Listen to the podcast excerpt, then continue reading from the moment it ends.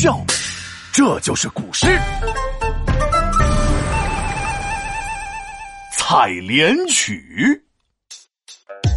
盛唐诗人王昌龄七绝圣手编在扬名，王维、李白、王之涣都跟他交情特别深。独自一人荷塘边散心，见到少女唱歌的情景，深深深深的被吸引，写下这首《采莲曲》。闹闹，考考你，你觉得什么植物心眼最多？友情提示：这种植物很好吃哦。哇，吃的，嘿嘿，我知道，答案就是莲藕。只要是吃的，我一猜一个准。解谜达人就是我天才闹闹。嘿，我看你是美食达人还差不多。那你知道古代采莲的少女叫什么吗？嗯，这个跟吃无关，已经超出了我的能力范围。哈，说到吃就来劲，一考知识就费劲。采莲的少女就叫采莲女啊！啊，这也行啊！好了好了，皮大龙，你就别绕圈子了，开始讲诗吧。铺垫这么久，不就为了讲诗吗？哈 哈，被你发现了，那你可要专心听喽。《采莲曲》，唐，王昌龄。荷叶罗裙一色裁，芙蓉向脸两边开。乱入池中看不见，闻歌始觉有人来。这采莲曲呢，是一种古曲名。嗯，不对不对，皮大龙，你这整首诗下来都没有采莲女呀？咋没有呢？你仔细品品，这采莲女每句里头都有，是吗？呃，荷叶罗裙一色裁，就是说采莲女裁剪荷叶当做裙子，这也太有创意了。哎，去去去，胡说什么？罗裙是一种细软的丝质裙子，一色裁意思是像是用同一种颜色的材料裁剪的。这句话意思是采莲女穿着和荷叶一样颜色的裙子，绿裙子。那芙蓉向脸两边开，难道是说采莲女和本闹一样好看，都花见花开了？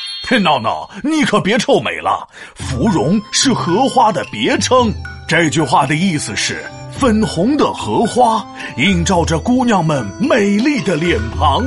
唉，花美人更美。采莲女穿着绿裙子在碧绿的荷叶中穿梭，那怎么分得清呢？哎，还真给你说对了。所以诗人感叹呐：“乱入池中看不见。”看不见，咋了？凭空消失了？哎呦天哪，也太可怕了吧！哎，瞧你又开始飘了。看不见，这里是指分不清。乱入池中看不见，意思是说分不清哪里是绿叶粉莲，哪里是绿裙红颜。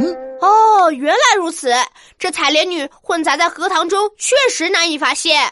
所以诗人得仔细看，才能勉强分辨，稍不留神又不见踪影了。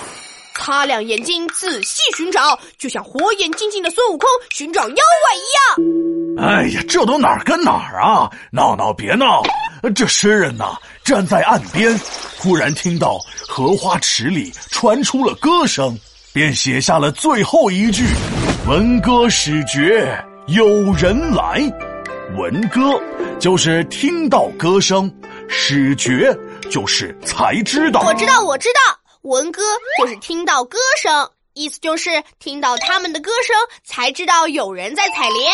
嗯，没错，棒棒的。原来采莲女喜欢边劳动边唱歌，我也喜欢边劳动边唱歌呢。嘿，果然好看的人爱好都一样。你好意思说，我都不好意思听了呢。让你欣赏古诗，你倒孤芳自赏起来了。嘿嘿，诗人这首诗写的还真是活灵活现呢，我好像都能闻见花香，看见绿裙，听见歌声，还能闻着莲藕排骨汤的香味呢。哎呦，真是的，满脑子都是吃。皮大龙敲黑板，古诗原来这么简单。荷叶和绿裙连成一片，莲花和红颜相互争艳。荷塘里传来阵阵歌声，才知道少女正在采莲。听我认真来一遍，起，《采莲曲》，唐，王昌龄。荷叶罗裙一色裁，芙蓉向脸两边开。乱入池中看不见，闻歌始觉有人来。